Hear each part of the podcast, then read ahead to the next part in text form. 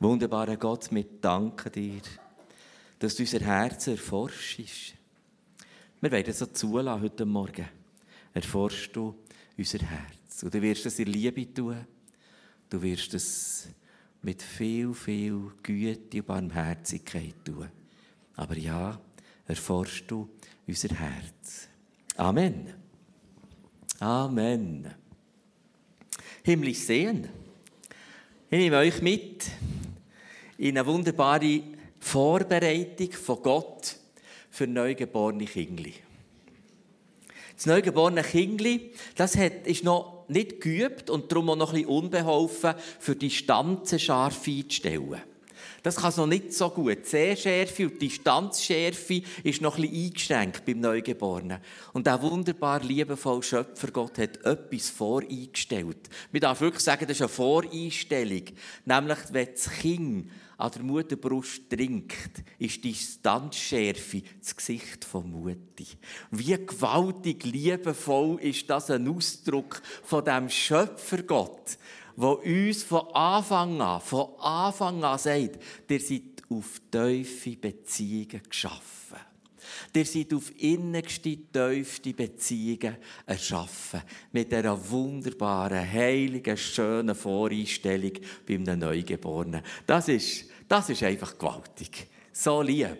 So lieb macht Gott das, wenn er uns vorbereitet und uns führt und uns leitet. Und sehen, sehen hat etwas ganz fest damit zu tun, wie ist das mit unserem Selbstbild? Wie ist das mit unserem Weltbild? Was wir fokussieren, was wir in der Sehschärfe sehen und wollen sehen, das macht mit uns etwas. Das ist der eine Weg, was macht. Wir sehen und es wirkt auf uns. Selbstbild, Beziehung, Fühlen, Denken und es führt zum Handeln. Das, was du im Blickwinkel in der Sehschärfe schaust, das führt schlussendlich zu einer Art und Weise von Handeln in deinem und meinem Leben. Das ist das Geschenk vom Gesehen. Und ganz viel in der Bibel lesen wir von dem, dass jemand geschaut hat oder jemand gesehen hat. Und das ist die wunderschöne Bewegung. Blickwinkel, Sehschärfe beeinflusst unseren inwendigen Mensch. Diese These nehmen wir mit in folgenden Gedankengang. Wie hat Jesus geschaut? Wie hat Jesus geschaut? Lukas 7. Er ist zu einem Stadttor gekommen und dort ist ihm ein Trauerzug entgegengekommen. Der Verstorbene war der einzige Sohn einer Witwe gewesen. Absolute Katastrophe. Die Frau hat nichts mehr. Viele Leute aus der Stadt begleiteten sie. Als Jesus, der Herr, die Frau sah, war er von ihrem Leid tief bewegt. Jesus sieht. Und Jesus sieht in seinem Fokus, in seiner Sehschärfe, in seinem Blickwinkel und Jesus bleibt stehen.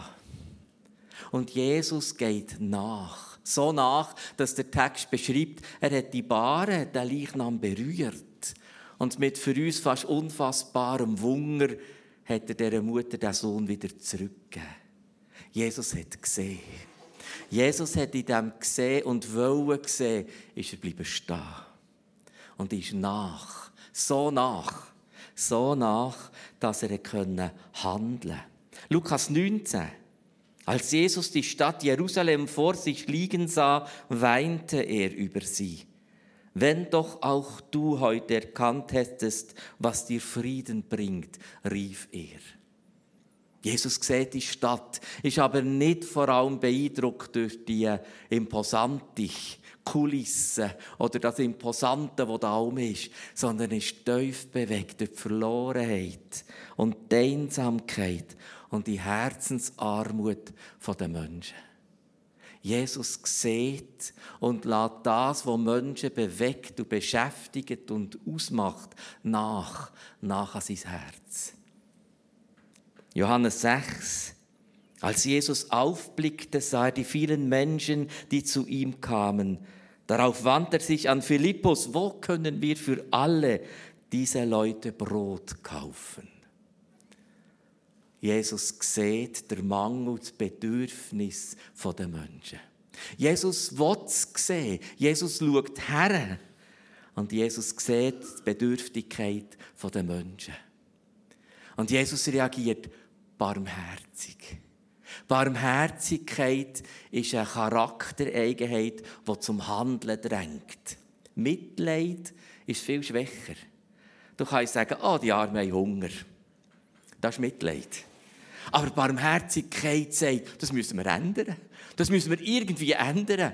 Christus ist vom Motiv der Barmherzigkeit geleitet. Er will es ändern. Er kommt zum Handeln und wir kennen die wunderbare Geschichte, die so gut kommt. Matthäus 9. Und Jesus zog umher durch alle Städte und Dörfer und lehrte in ihren Synagogen und predigte das Evangelium des Reiches und heilte jede Krankheit und jedes Gebrechen. Als er aber die Volksmengen sah, wurde er innerlich bewegt über sie, weil sie erschöpft und verschmachtet waren wie Schafe, die keinen Hirten haben. So sieht Jesus. So schaut Jesus. So schaut Jesus und ist innerlich bewegt. Jesus will sehen, sieht und lässt nach an sich herkommen. Barmherzigkeit lässt nach an sich herkommen und drängt zum Handeln. Und jetzt spüren wir etwas, die andere Bewegung. Sehen beeinflusst das in meinem inneren Mensch. Aber das Sehen ist auch geleitet durch ein starkes Motiv. In uns hat das Motiv, wir Menschen sind motivgeleitete Wesen. In uns hat es immer ein Motiv, das uns leitet, dass wir etwas tun, aber auch unser Schauen ist motivgeleitet. Und das Motiv geleitet ist Christus immer wieder durch die Barmherzigkeit von Gott. Die Welt ist unbarmherzig. Die Welt ist schrecklich unbarmherzig und hat ganz ein anderes Motiv oder zwei prägende Motive, wo die Welt erbarmungslos werden Lass uns da einen Moment darauf eingehen. Es hat das Motiv, vor allem in der westlichen Welt, das ist, wenn man es griechisch zusammenfasst mit dem Wort, das ist Eros. Eros heisst Begehren. Begehren und wollen haben. Aber das, was ich habe, auch absichern, das ist Eros. Das ist ein ganz starkes Motiv. Dort drin ist Selbsterhaltung, Eigeninteresse, Sicherheit und auch der Frieden. Aber nicht der Frieden wegen der anderen, sondern der Frieden, dass es mir gut geht. Das ist Eros. Wir Schweizer sind sehr prägt durch das Motiv Eros. Darum sind wir so erpressbar. Du musst den westlichen Menschen nur drohen, dass du etwas fortnimmst. Potz Heimatland. Dann hast du aber an der Angelschnur. Wenn du etwas was fortnehmen wenn du die Sicherheit vom Standard in Frage stellst, Potz, dann sind wir erpressbar. Eros. Und es gibt das zweite starke Motiv. Je mehr östlicher wir in dieser Welt von uns aus gesehen je stärker wird das. Das ist das, ist das Motiv Thymos wenn man das Griechisch zusammenfassen will. Und das heißt eben eigentlich Macht. Das heißt eigentlich Geltung haben. Macht haben. Das ist alles dominieren. Das ist das Selbstwertgefühl, der Stolz. Das ist Heroismus, Heldentum. Das ist Nationalbewusstsein. Das ist Machtpolitik. Das ist das Motiv Thymas. Die zwei Motive machen die Welt erbarmungslos. Und das sind ganz eindeutig nicht biblische Motive. Das ist so nicht das, was Gott uns als Motiv ins Herz geben will, als Kirchenmission. Kirchenmission kann nicht Eros geleitet sein. Und Kirchenmission kann nicht Thymos geleitet sein. Ganz anders. Nehmen wir es mit glücklich sein. Was würde glücklich sein bedeuten bei, bei Eros? Das heißt, glücklich sein heißt haben. Und das Haben absichern. Das ist glücklich sein. Was wäre es bei Thymos? Glücklich sein bei Thymos ist dominieren. Und versteht ihr das Missverständnis in dem, in dem furchtbaren Krieg, den wir im Moment haben zwischen Westen und Osten? Das sind zwei Motive. Das sind zwei Motive. Und mit dem eigenen Motiv probiert man Lösungen zu finden. Unmöglich. Das sind ganz andere Motive. Und Christus Glücklich sein hat Christus nicht gesagt, das ist Macht haben und dominieren. Glücklich sein ist nicht einfach haben und das, was wir haben, verteidigen mit allem. Jesus hat in der Bergpredigt etwas so anderes von einem Motiv predigt, was glücklich sein bedeutet. Und ich meinte, das ist der Auftrag von Kirche Mission. Ein neues Motiv verkünden, aber erforscht mein Herz. Es muss tief in meinem Herz anfangen. Ich brauche ein neues Motiv. Ach, Geld. Wir wollen uns an die Brust schlagen, wie viel Eros geleitet sind doch auch mir. Wie viel Ungerechtigkeit, Ausbeutung und auch kaputte Schöpfung ist es uns wert, dass wir unseren Standard behalten können. Ich schlage mir an die Brust. Auch wie viel Eros finde ich doch auch in meinem Motiv. Hey, wie viel Thymos finde ich in meinem Motiv? Wie viel Gewalt melde ich an oder wende ich an, wenn ich meine Meinung durchsetzen will, bei jemandem, der anderer Meinung ist? Wie fast gewalttätig können Diskussionen werden, haben wir alles durchbuchstabiert vor gut einem Jahr. Die Motive unserer Herzen lehren uns schauen. Und darum erforscht mein Herz, mein Gott, dass ich das Motiv vom Himmel darf tief im Herz haben. Und das ist nicht Eros und das ist nicht Thymos. Lassen wir auf Ezekiel 34. So spricht der Herr, wehe den Hirten, die sich selbst weiden. Sollen die Hirten nicht die Herde weiden? Die Milch genießt ihr und mit der Wolle kleidet ihr euch, das fette Vieh schlachtet ihr, die Herde weidet ihr nicht. Eros, Hauptsache ich, ich nehme es für mich. Ist mir doch gleich, wie es den anderen geht. Das ist Eros, das ist westliche Welt, das ist Kolonialzeit, die ist noch nicht vorbei. Die Schwachen habt ihr nicht gestärkt und das Kranke nicht geheilt und das Gebrochene nicht verbunden und das Versprengte nicht zurückgebracht und das Verlorene nicht gesucht, sondern mit Härte habt ihr über sie geherrscht und mit Gewalt. Thymos. Dominieren, mit Machtanwendung, meinen Anspruch festigen. Ah, die Bibel kennt das gut. Die Bibel kennt das gut, die Bibel kennt alles gut. Oh, neueste Forschungen von Motivforschungen geben nichts Neues, das weiss die Bibel schon lange.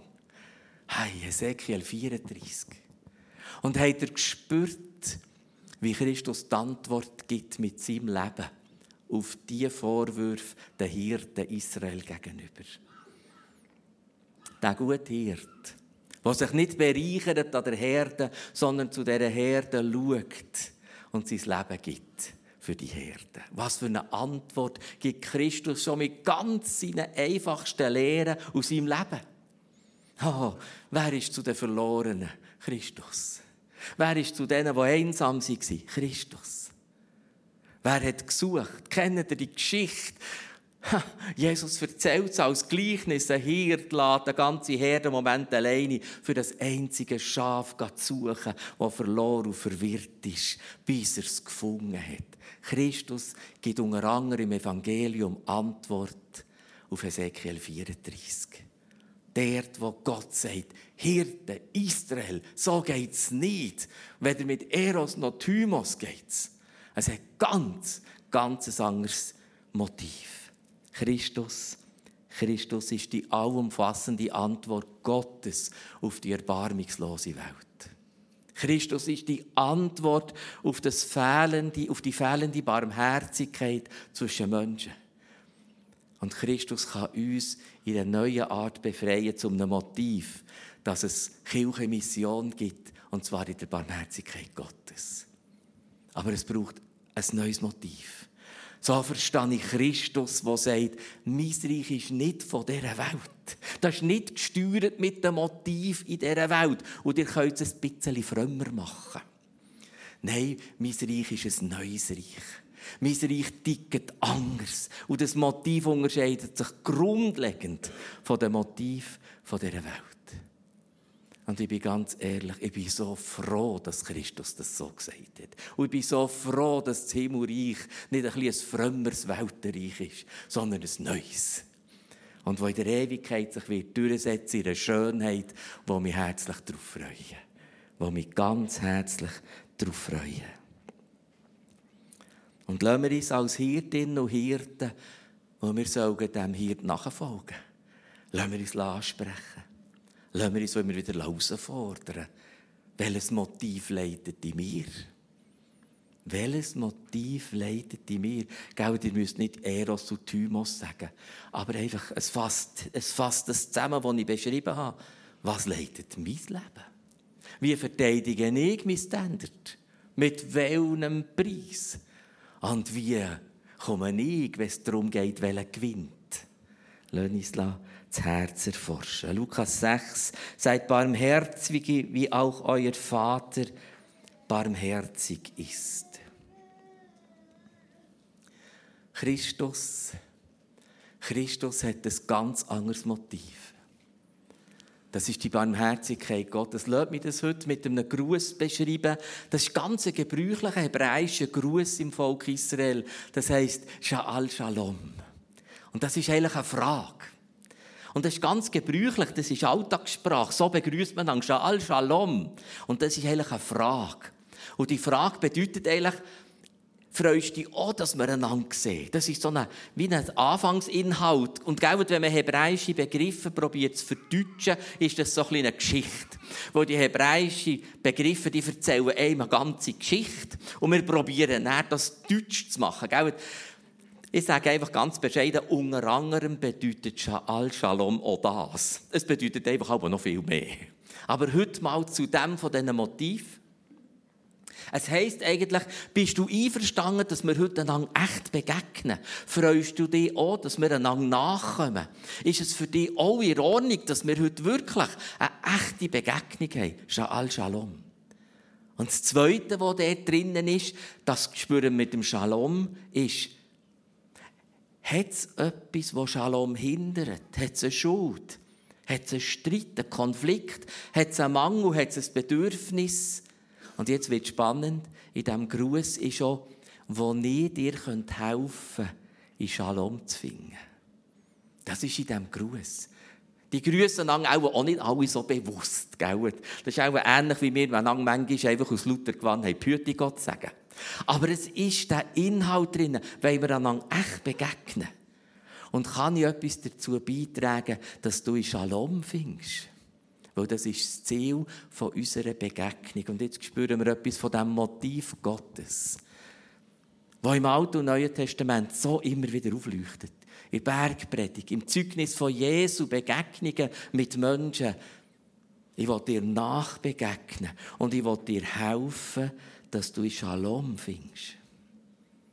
Und dass du das Ziel erreichst, dass du darfst im Frieden mit dir, im Frieden mit Gott und im Frieden mit dieser Schöpfung darfst eine freie Zukunft finden. Ohne Schuld, ohne Deformation, ohne etwas, das dich kaputt macht. Das ist in diesem Gruß. Und wenn ich heute das Motiv Christi probieren zusammenzufassen, dann würde ich es heute mal wagen mit diesem Gruß. Jesu Motiv in seinem Gesehen ist Sha'al Shalom. Und Kirchenmission in der Barmherzigkeit Gottes in die Not gesendet in die Welt. Das sind Menschen, die tief im Herz in die Welt rausgehen und Menschen begegnen mit dem Motiv Sha'al Shalom. Darf ich dir nachbegegnen? Ich bin bereit, dir nachzubegegnen. Und darf ich fragen, gibt es etwas, was ich dazu beitragen kann, dass du in Shalom findest? Ja, das kann ein Predigerwort sein, über die Erlösung und die Vergebung Jesu. Aber vielleicht ist es eine Zehnernote. Vielleicht ist es eine Autofahrt. Vielleicht ist es eine Begleitung auf ein Sozialamt. Vielleicht, ihr habt viele Ideen. Shal Shalom. Das ist das Motiv vom Himmel. Und das ist so etwas anderes als Eros und Thymos. Weil dort drin ist Barmherzigkeit Gottes. Und mit der sind wir gesendet in die Welt. Das soll in dieser Kirche leuchten. Und wir wollen uns von Gott erforschen, wie viel Eros in der Kirche ist und wie viel Thymos in der Kirche ist. Wo von dem hat es auch. Wir leben in dieser Welt und die hat uns so infiziert. Und die infiziert uns immer wieder. Und es ist nicht so einfach. Es ist nicht so einfach dass wir das reine Motiv von Gottes Himmelreich dürfen bewahren in uns und mit uns. Ja, ich wünsche mir von ganzem Herzen, dass das gelingt. Und es braucht eine Lösung. Es braucht eine Lösung, sonst werden die irdischen Motive uns leiten. Das ist in der gefallenen Welt leider so. Es gibt verschiedene Motive, gell? Aber ja, wenn wir nicht erlöste Menschen sind, die ein neues Leben geschenkt haben bekommen, ein neues Herzensmotiv, weil nämlich gerade ein ganz neues Herz, sagt die Bibel, dann werden wir von Eros oder Thymos prägt sein. Und dann werden wir genau gleich so sein. Und gell, wir sind dran. Gott hat von Anfang an gesagt, ich schaffe einen Mensch. Und der Mensch, das ist ein ermächtigter Mensch. Ruach, Geist Gottes. Und der Mensch ist ein bedürftiger, abhängiger Mensch. Nefesh, die durstige Seele. Und in dem gleichzeitig innen hat der Mensch eine Verantwortung bekommen auf dieser Welt, die eine unwahrscheinlich grosse Auswirkung hat. Das ist die Verwalterschaft von dem Mensch. Ermächtigt und abhängig von Gott. Und diese Katastrophe, heute nehme ich mal kein Öpfel, heute nehme ich es mal in diesem Bild von dem Motiv. Die große Katastrophe, die passiert ist. Und wenn Gott sagt, so ist es, dann nimmt er das auch nicht zurück. Er ist nicht wankelmütig. Jetzt ist eine Katastrophe passiert. Der ermächtige Mensch hat gesagt, jawohl, Verantwortung. Jawohl, gewaltige Auswirkung im Handeln auf die Welt. Aber keine Abhängigkeit mehr von Gott. Ich will ohne Gott. Und das ist die Erbarmungslosigkeit von dieser Welt geworden. Der ermächtigte Mensch hat gesagt, ohne Gott. Ohne Gott. Und dann ist das Motiv Eros und Thymos entstanden. Ich oder ich mit Macht. Und so ist die Welt furchtbar erbarmungslos geworden und auch kaputt gegangen. Und Gott hat Antwort gegeben, nicht nur auf Ezekiel 34. Gott hat Antwort gegeben auf die ganze Weltgeschichte und hat seinen Sohn gesandt. Hat der gute Hirt gesandt. Der gute Hirt mit dem Motiv Sha'al Shalom, wo die Welt ist gekommen und hat gesagt, jetzt bin ich da. Und die Menschen, die sagen, ja, ja, ich brauche Erlösung. Ja, ich brauche ein neues Herz. Ich brauche ein neues Leben. Die erlöse ich zu einem neuen Leben und zu einem tiefen, neuen Motiv mit im Herz. Auf dass es wieder Menschen sind. Im Auftrag von Gott, Kirche in der Mission ist ein Auftrag, in die Welt rauszugehen. Spannend, dass die Begegnungen von Christus vor allem von außen haben weil er unterwegs war zu den Menschen. Ihr mächtigen den Menschen nach wie vor. Ruach. Und er hat Verantwortung als Verwalterin und Verwalter in dieser Welt mit massivster Auswirkung. Aber der Mensch ist wieder ganz in einer liebevollen, vertrauensvollen Abhängigkeit zu Gott in Jesus Christus. Das ist die Mission der Kirche, die die Welt verändert. Wenn solche Menschen im liebsten Sinn ausschwärmen in die Welt, in diesem Bewusstsein, nahe Begegnung, echte Begegnung, Motiv, oh, was kann ich helfen, dass du Shalom findest, dann wird sich die Welt verändern. Dann wird eine Veränderung sichtbar und eine Kirche bekannt, dass sie einen Unterschied macht, mit in der Welt. Mit in der Welt. Ja. Markus 11, 22. Das ist die wunderbare Stelle. Oh, die lieben wir. Better haben die gerne, aber manchmal verzweifeln sie auch ein bisschen dran. Das ist dort, wo man zum Berg sagt im Gebet, Berg, beweg dich. Und der Berg bewegt sich verrückterweise sogar ins Meer. Am Anfang sagt Jesus, habt Glauben an Gott. Und jetzt erzähle ich vom kleinen Beat. Ja, ganz lange Schule gegeben, das wissen die meisten. Und dort haben wir einen kleinen Beat gehabt. Wir, wir sagen ihm heute so. Er hat anders geheissen. Und der kleine Beat war in der Unterstufe. Und er ist mehrmals reingekommen, der kleine Beat. Und dann ist er an sein Pult gekocht und hat den Bein die Hände genommen, den Kopf drin und gesagt, jetzt muss ich denken. Ich muss denken, denken, denken. Der hat ja so einen Stress gehabt, der kleine Beat. Und er hat irgendwie aufgeschnappt, wenn ich in die Schule komme, dann muss ich dann denken. Uh, das hat er sich vorgenommen. Wenn ich ein bisschen umarmen muss, sagen, es gibt also noch das Neune und Turnen und Singen und Zeichnen. Und ja, zugegeben, zwischen ihnen denken wir. Es gibt andere Lümmels, die denken gut daran, dass wir der Schule zwischen ihnen denken Aber das ist ein anderes Thema. der Beat hat Stress gehabt. Hey, und wenn wir das hören, Berge versetzen sich ins Meer, habt Glauben an Gott.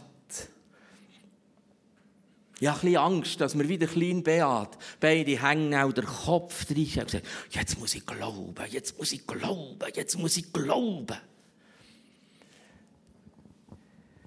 Ich bin sehr glücklich über die wunderschöne, über die, die wunderschöne Übersetzungsarbeit, die es gibt in der Bibel.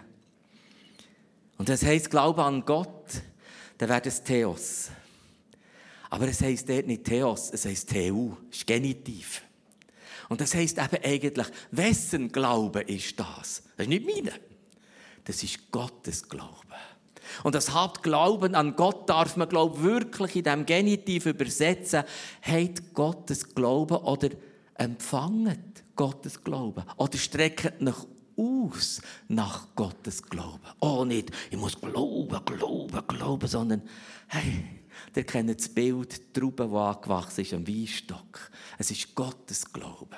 Christus betet eine ganze Nacht lang durch, lecket diese Kondition. Und dann tut er die zwölf Apostel berufen. Und dann sagen wir auch wieder, ich muss beten, beten, beten. Ha, die vermutet das Geld. Das ist schon Theo. Es ist, Christus ist eine Nacht verblieben und hat Gemeinschaft gehabt in Gottes Gebet. Es ist das Angebot Gottes. Die Fließrichtung ist nicht mein Krampf zu Gott, sondern es ist das Geschenk von Gott an mich. Das Gebet fließt in der innigsten Gemeinschaft in mein Herz. Und es ist Gemeinschaft, es ist Gespräch mit Gott. Der Glaube Gottes fließt in mein Herz und macht mich kraftvoll und vollmächtig. Die Liebe, der Heilige Geist kommt in dies und mein Leben.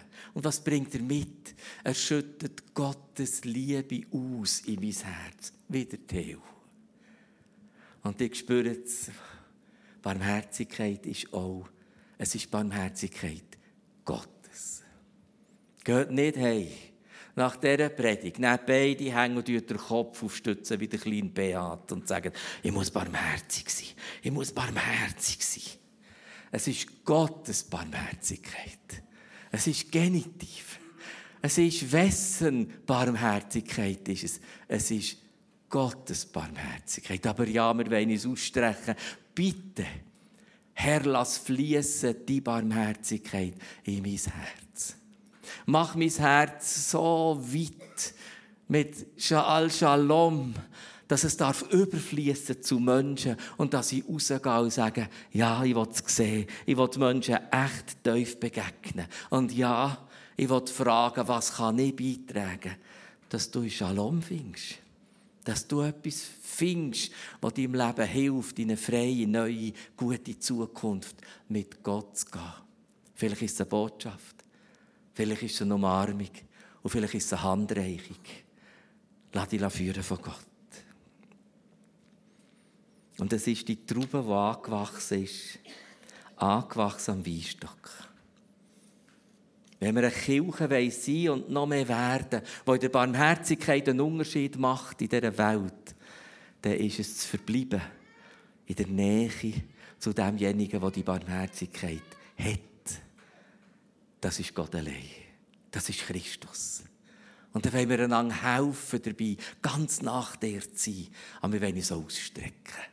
Ja, Vater, wir strecken uns aus nach deiner Barmherzigkeit, auf dass sie fließt, dass sie flutet und dass sie überfließt in die Welt hinein. Wir wollen fragen als Kirche und wir wollen fragen, auch ganz persönlich, wie ist das Motiv in meinem Herz? Erforscht mein Herz mit Gott. Und wir wollen darum bitten, dass es das Motiv von Christus ist, tief in unserem Herz.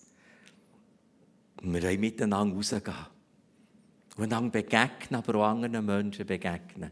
Dort, wo wir sind, Beruf, Familie und Quartier und sagen, was darf ich sehen, Jesus, mit deinem Motiv im Herzen?